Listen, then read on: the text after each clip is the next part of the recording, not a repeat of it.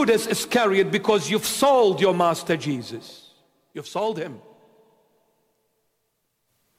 And if you think that in the position that you are occupying, you cannot do anything because there are so much force that is forcing you to do what you need to do, and you look around and you say, I can't change nothing, I can't stop nothing. I will accept that you are a true Christian if you resign from that position. The day that comes, a human being enslaves another human being for his own personal selfish intentions and benefits, that day is, does not exist in the eyes of the Almighty God. Does not exist. Leaders, selfish generation, selfish 21st century, selfish, you will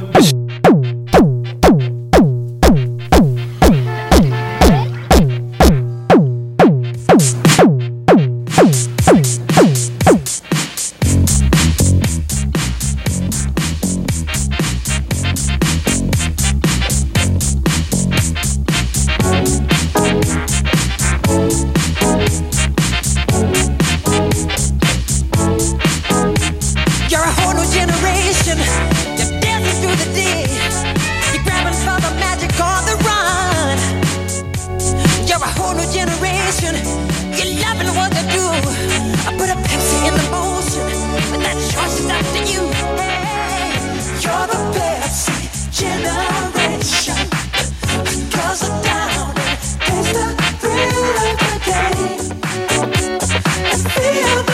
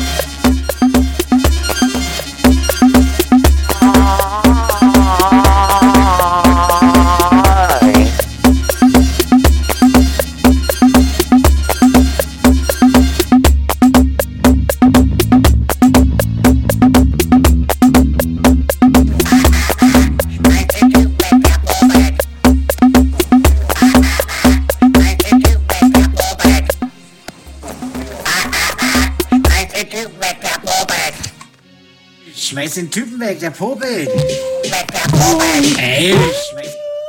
Popelt. Ey, Schmeiß den Typen weg der Popel. schmeiß den Typen weg,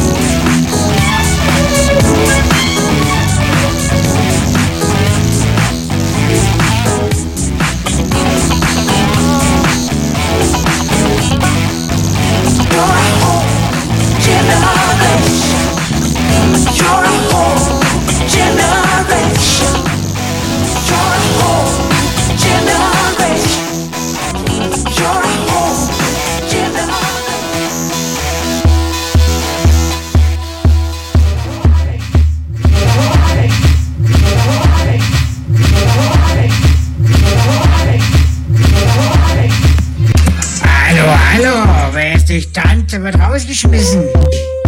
Oh.